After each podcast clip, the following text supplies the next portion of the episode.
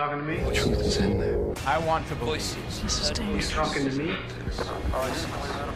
Voices. Heard voices. President Kennedy died Conspiracy at theory. 1 p.m. Well, I'm the only one here.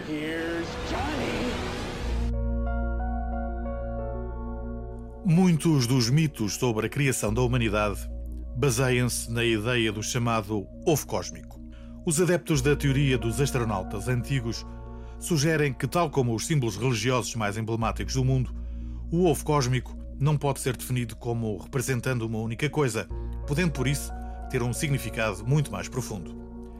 Dito por outras palavras, no início dos tempos, os deuses enviaram o ovo ou os ovos cósmicos para a Terra e a humanidade nasceu a partir deles.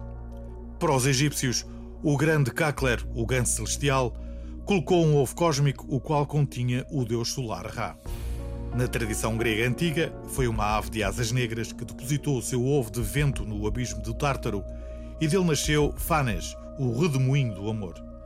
No cristianismo, o ovo é visto como o símbolo da criação, da vida e da ressurreição e é uma das muitas explicações para a tradição dos ovos da Páscoa. Em 2017, Peter Daughtry, um inglês que residiu três décadas em Silves, encontrou um desses ovos. Um, Na verdade, a autoria da descoberta não se deve a ele, pois o ovo foi encontrado por alguns agricultores que se encontravam a escavar um poço para fins agrícolas. Segundo Peter, e ao contrário da maioria dos meninos espalhados por todo o Algarve que foram erguidos no seu estado bruto, este foi esculpido. Foi encontrado enterrado a 5 metros de profundidade na confluência de dois rios, o Falacho e o Odeloca.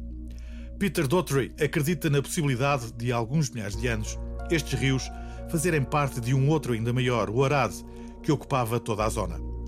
O relevo existente seria por isso resultado de um tsunami que arrastou enormes quantidades de lama e detritos e isso explicaria o nome, Val de Lama, pelo qual também é conhecida essa zona perto de Odiasher. Tal como todos os restantes ovos cósmicos encontrados, também este apresenta a famosa dupla hélice de ADN esculpida numa das fases. Bom, mas o que é que isto tem de tão estranho? A questão é que, para Peter Daughtry, esta é apenas uma das evidências de que a Atlântida, a cidade perdida, se situava de facto na costa do Algarve e Silves era uma das suas capitais. Vamos por partes. A primeira menção conhecida à lendária ilha ou continente remonta a Platão, que na sua obra Timeu ou a Natureza situava a Atlântida para lá das colunas de Hércules, ou seja, na zona do Estreito de Gibraltar. Segundo a narrativa de Platão, quando os deuses helénicos partilharam a terra, entregaram a cidade de Atenas aos deuses Atena e Hefesto e a Atlântida para Poseidon, deus dos mares. No centro dessa ilha vivia uma jovem órfã de nome Clito. Conta a lenda que Poseidon ter-se apaixonado e que, para a defender, teria erguido uma barreira constituída por uma série de muralhas de água e fossos aquíferos em volta da morada da sua amada. A Atlântida seria uma ilha de uma riqueza inigualável. Possuía grandes depósitos de ouro, prata, cobre, ferro e oricalco, um metal que brilhava como o fogo, e os seus habitantes eram donos de um conhecimento que não encontrava paralelo em nenhuma outra civilização da Terra. Os Atlantes conquistaram boa parte da Europa Ocidental e, após uma tentativa falhada para tomarem Atenas, os deuses zangaram-se e afundaram a Atlântida.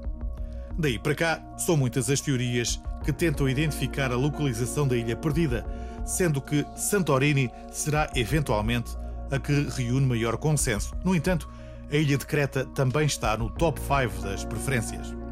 Mais recentemente, e tendo como base algumas investigações levadas a cabo por Mark Adams, a Atlântida poderia ter se situado algures na costa de Marrocos.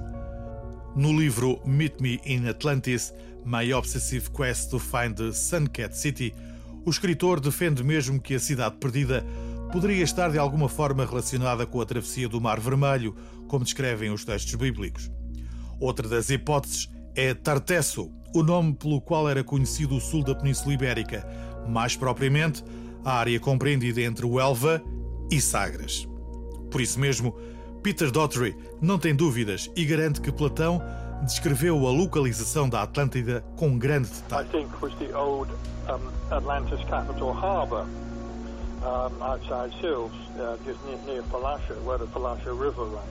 Se sea. seguirmos os pilares de Hércules, atravessamos o Estreito de Gibraltar e seguimos rumo a norte-noroeste, como dizem as instruções de Platão, e chegaremos a uma ilha grande ou uma península. Nesta altura, os mais atentos poderão questionar-se: bem, mas o Algarve não é uma ilha. Pois não.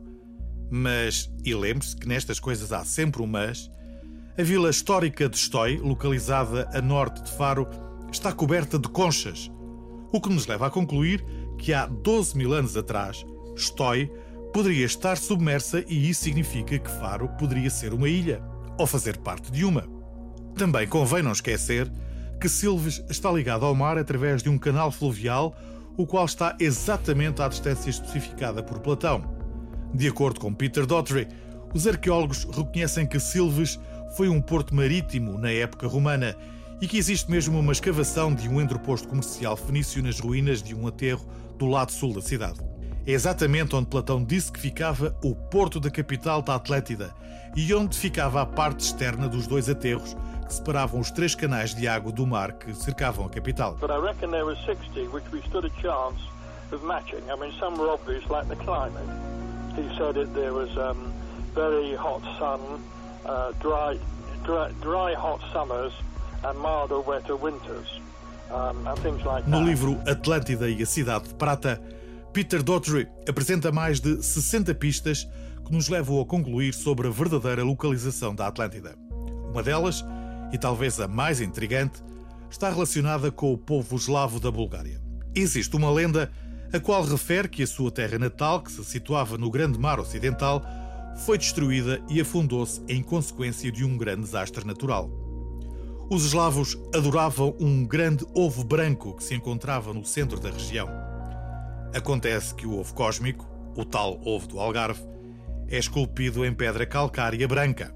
Por outro lado, a antiga literatura védica indiana refere-se a um inimigo que existia numa terra situada no Grande Oceano Ocidental e que também tinha sido destruída. A capital ficava numa ilha rodeada por três anéis de água separados por dois diques. Essa é a mesma descrição que Platão deu para a capital da Atlântida. Os índios chamavam-lhe Átala. Sabe como se chama a colina que estava cercada por três rios e ao lado do qual foi encontrado o ovo cósmico? Precisamente Atalaia. Atalaia, em Silves. Já agora, e como sugestão para as suas férias, o ovo encontra-se atualmente em exposição no Museu de Lagos. Boas visitas!